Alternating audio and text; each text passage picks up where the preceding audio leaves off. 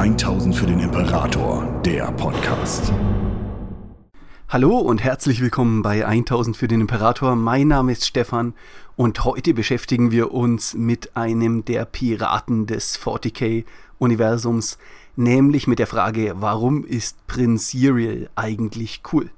Für alle, die ihn nicht kennen, Prinz Iriel ist ein Mitglied der Craftworld Yandin, ein Eldari und der hat eine bewegte Karriere hinter sich. Er war sowohl Autarch von Yandin als auch der hohe Admiral der Flotte und er war auch zwischenzeitlich einmal ähm, eben Pirat und einer der gefürchtetsten Eldar-Korsaren der Galaxis, als er seine eigene Korsarengruppe gründete, nämlich die Eldritch Raiders. Und was man eigentlich über Iriel wissen muss, ist, dass er zum einen aus einem der großen Eldari-Häuser stammt, nämlich kommt er aus der Blutlinie Ultanash und auf der anderen Seite ist so ein bisschen in Frage, wer sein Vater war. Da gibt es relativ viele Theorien dazu, die teilweise sogar so weit gehen zu sagen, er könnte ein Drukari sein, also ein halber. So oder so ist Prinz Iriel eine sehr, sehr stolze, arrogante und extrem präsente Figur in der Geschichte Iandens und hat, während ja, er sozusagen im Dienste Iandens und dann später seiner Korsanflotte tätig war, etliche Angriffe auf Ianden zurückgeschlagen und sehr, sehr viel dazu beigetragen, die Eldari dieser Craftworld in äh, irgendeiner Art und Weise sicher zu halten. Um aber zu verstehen, was genau Iriel jetzt eigentlich so cool macht, muss man sehr, sehr tief in die Mythologie der Eldari eindringen. Denn in der Mythologie der Eldari gibt es zwei große Volkshelden, Eldanesh und Uldanesh, die beide ähm, sehr, sehr früh in der Erschaffung der Eldari gegen my mystische Feinde gekämpft haben, die niemals klar genau, ähm, ja, sozusagen herausgearbeitet werden. Fest steht, dass die Eldari zu dem Zeitpunkt, als die beiden gelebt haben, gerade erst als Volk frisch geschaffen waren, in ihrer eigenen Mythologie, Mythologie von Asurian und dass Eldanesh und Uldanesh relativ schnell Freunde wurden, aber sich beide im Kampf gegen die Feinde der Eldari Kalemen Shakain verschrieben haben und zu den ersten beiden Exarchen des Eldari-Volkes wurden. Diese beiden befanden sich aber ab dem Moment, wo sie sich dem Kriegsgott verschrieben haben, sozusagen aufgrund eines Makels auf ihrer Seele, äh, auch da ist wieder eine ganz, ganz starke Kornparallele da, aber in die will ich hier und heute gar nicht so tief eingehen. Aufgrund des Makels in ihrer Seele waren sie ab diesem Moment trotz ihrer intensiven Freundschaft die ganze Zeit im Streit und es ging so weit, dass Eldanesh, der der ältere und angesehenere der beiden war, Uldanesh in die Wüste verbannte und nichts mehr mit ihm zu tun haben wollte. Dort saß Uldanesh lange Zeit meditierend ja, herum und versuchte sein eigenes Selbst zu finden und zu schauen, wo eigentlich der Fehler in der ganzen Geschichte war, mit dem Endergebnis, dass er beinahe in der Lage war, diesen von Kane in seine Seele gegebenen Punkt des Konfliktes abzulegen. Die Mythologie der Elder sagt, dass an dieser Stelle Kane sich seinen eigenen Finger abschneidet, ihn in die Wüste wirft, wo er sich in einen Skorpion verwandelt und ähm, Uldanesh sticht in der Hoffnung, dass er daran stirbt und die Eldari Eldanesh die Schuld am Tod ihres beliebten Helden geben und der ähm, ja sozusagen erneut ein Volksaufstand ausbricht oder ein Bürgerkrieg, weil Kane eben diesen Krieg unbedingt zwischen den Eldari wollte.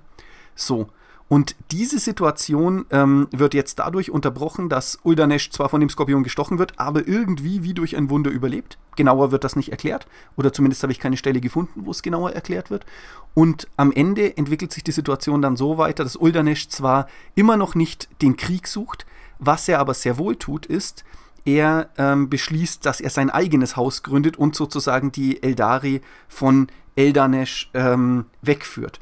Und diese grundsätzliche Idee, die man da eben hat, dass die Eldari ab diesem Moment in einem ähm, schon in einem Zeitalter der Zwietracht leben und vor allem, dass plötzlich in eine eigentlich sehr einheitliche Eldari-Gesellschaft ein Bruch gebracht worden ist, der sie untereinander in Konflikte führt.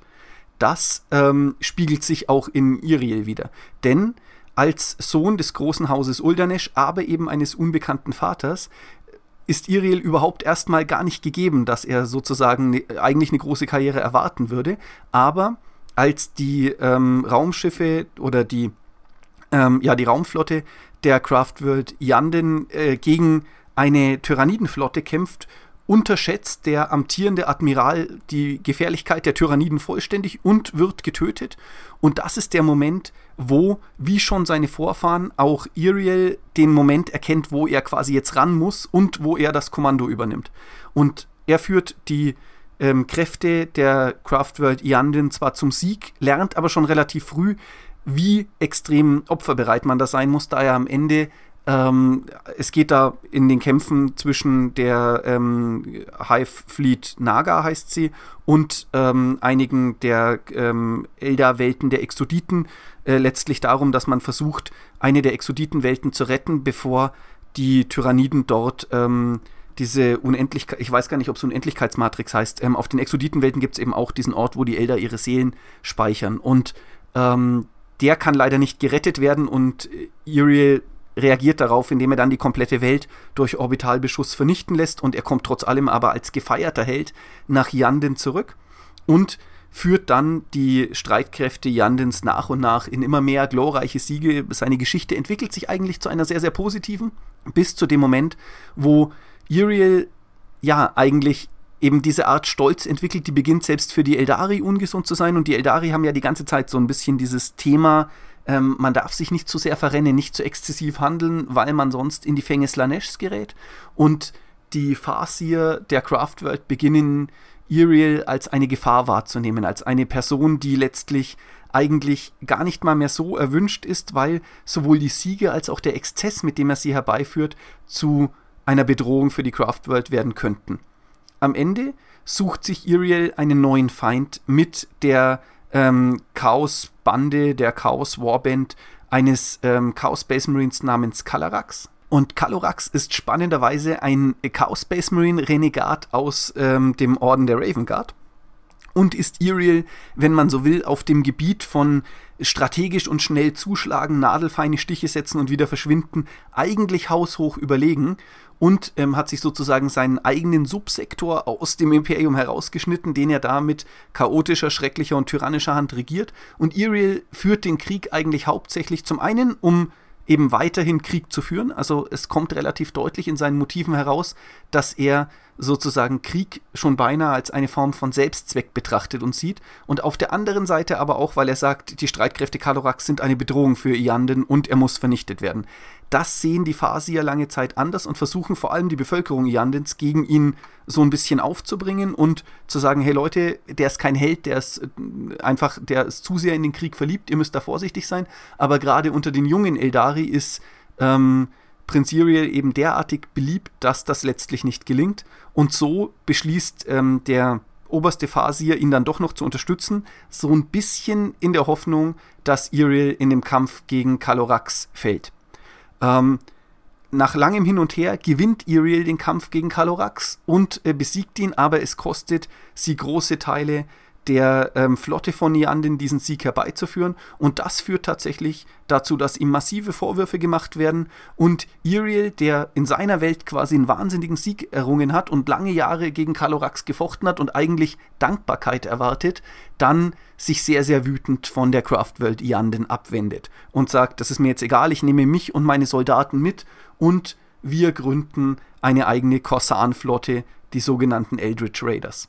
Und darin wird Iriel eine ganze Zeit lang sehr, sehr, sehr ähm, erfolgreich und sehr, sehr berühmt. Und das ist eine meiner Ansicht nach extrem coole Parallele, die er hier aufmacht. Denn einer der Gründe, warum ich Iriel so gerne mag, ist, dass er im Prinzip ein sehr enges Pendant und Spiegelbild zu Ivrain ist, die ja ebenfalls, wenn man so will, als äh, Gesandte Ineats alle, ja, ähm, alle Pfade, die man als Eldari so in der aktuellen Galaxis irgendwie durchleben kann, einmal mitgemacht hat. Ne? Auch sie stammt von den Craftworlds, ähm, äh, lebte unter Drukari, äh, kämpfte in den Arenen Camoras, äh, war eine Korsarin und so weiter und so fort. Und das trifft auch auf Iriel zu, der einfach ein wahnsinnig belebt äh, oder ja, ähm, eine wahnsinnig wechselhafte Karriere durchmacht.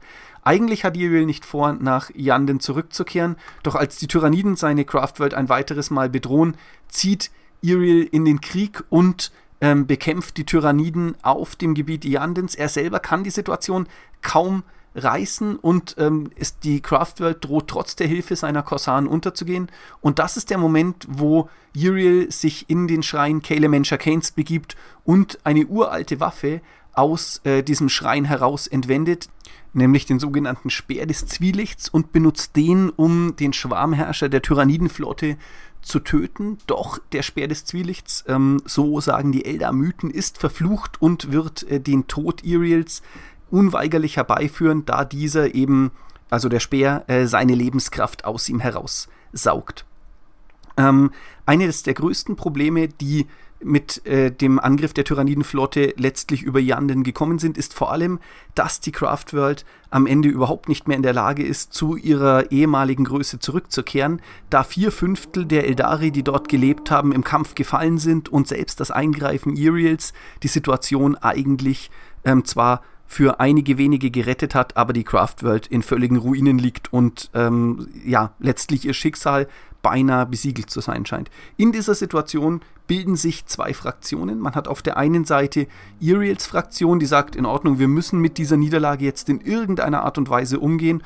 Und Iriel spricht sich massiv dafür aus, das Chaos zu bekämpfen und sozusagen die, den eigenen Fall als solches zu akzeptieren, aber zu sagen, wir versuchen zumindest noch so viel wie es geht, der Galaxis zu helfen und ähm, beginnen unseren eigenen Kreuzzug gegen die Diener des Chaos, stellen und vernichten sie, wo immer es geht. Und auf der anderen Seite hat man die Spirit Seerin Yana, die ähm, sich sehr massiv dafür einsetzt, dass man beginnt ähm, zu versuchen, Yanden wieder aufzubauen und die ihren Glauben und ihre Hoffnungen in eine uralte Prophezeiung steckt, in der man die Juwelen der Morai Heck finden muss, um einen ähm, Gott, der sozusagen noch nicht ganz erwacht ist, nämlich Ineat, mit in die Gegenwart zu helfen und er wird die Erlösung der Eldari sein.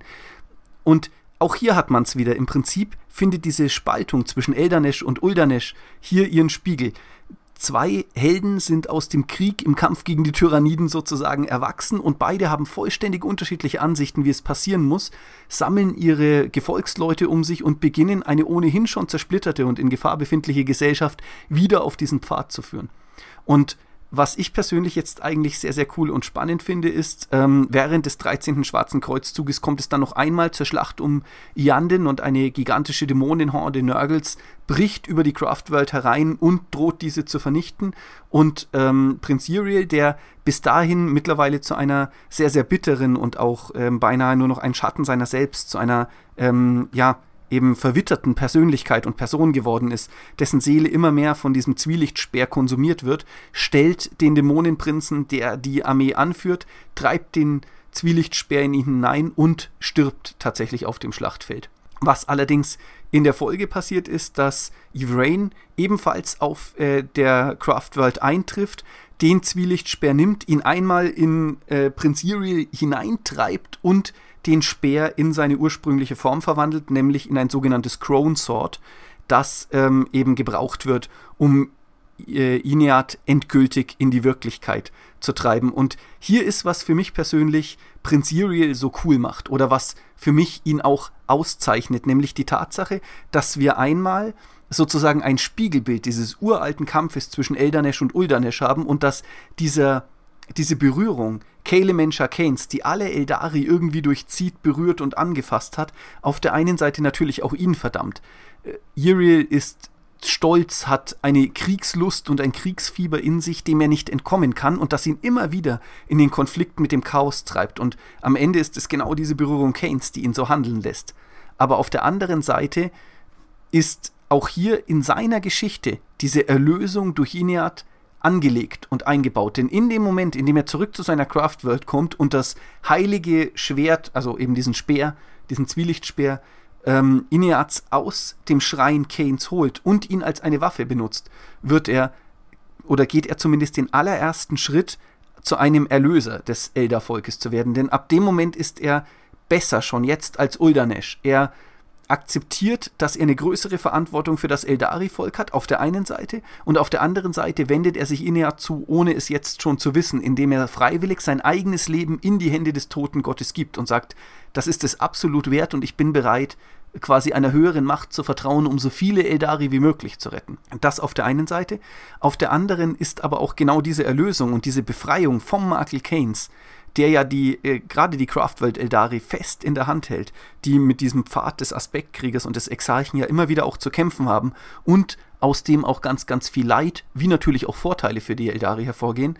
Und An dem autarchen Iriel wird einmal beispielhaft gezeigt, wie diese Erlösung Ineaz eigentlich aussehen kann. Natürlich, er muss erst sterben und wiedergeboren werden, aber danach ist er befreit vom Fluch des Speeres, zumindest in weiten Teilen, und erwacht als ganz, ganz krasser Held der Inari erneut, um jetzt für etwas Größeres in die Schlacht zu ziehen und von diesem zerbrochenen Gott Kale Menchakane befreit, jetzt sozusagen der tatsächlichen Hoffnung auf die Erlösung der Eldari folgen zu können. Und das finde ich ist so ein ganz, ganz spannender Punkt. Iriel ist letztlich die Personifikation alles Guten, was in den Elder liegt, aber auch ihrer ganzen Ansammlung von Flüchen. Er ist so exzessiv in seinem Handeln, dass er mit Sicherheit Slanesh in irgendeiner Art und Weise zumindest droht anheimzufallen. Er ist so kriegsfiebrig und hat so viel Lust auf Krieg und ist so besessen darauf, Krieg zu führen, dass er Kalemencha Kane letztlich ähm, dient, selbst wenn er das gar nicht wollen würde. Und gleichzeitig ist er aber natürlich opferbereit und ein Zeichen dieses alten Glanzes und der alten Glorie des Eldari-Volkes und verkörpert damit sozusagen die Seele dieses Volkes ganz wunderbar in sich. Er war während seiner Zeit Korsar und Mitglied einer Craftworld. Vielleicht ist sein Vater Drukari und damit sammelt er quasi diese ganze Geschichte, die die Eldari haben, einmal auf seine Person und in dem Moment, in dem er dann stirbt und durch das Crown Sword wiedergeboren wird, wird all das quasi zunichte gemacht und er bekommt ein neues, besseres und größeres Schicksal, das die Eldari dann in eine glorreiche Zukunft führen soll. Und das macht für mich persönlich eben genau in diesem Spiegel der Geschichte von Eldanesh und Uldanesh, die hier in Iriel endlich zerbrochen wird durch das Eingreifen Ineats, zu einer sehr, sehr coolen Geschichte. Und ich persönlich finde es eigentlich einen ganz, ganz spannenden Punkt, wie Iriel daher ähm, sozusagen in dieser Geschichte auftritt. Eine weitere Spiegelung, die ich allerdings noch nicht ganz durchschaut habe, aber vielleicht könnt ihr mir da auch in den Kommentaren irgendwie helfen, falls einer eine gute Idee hat. Ähm, in der Geschichte Uldaneshs steht ja, dass er eigentlich hätte sterben sollen, als er von dem Skorpion gebissen wird und irgendwie mysteriöserweise überlebt. Ebenso wie natürlich Iriel einmal dem Tod entkommt. Insofern finde ich auch da spannend, da ist eine Spiegelung drin und eine Doppelung, aber ich kann nicht ganz zuordnen, wie das eigentlich sein kann oder wie diese Dinge ineinander spielen. Keine Ahnung, kann ich nicht genau sagen.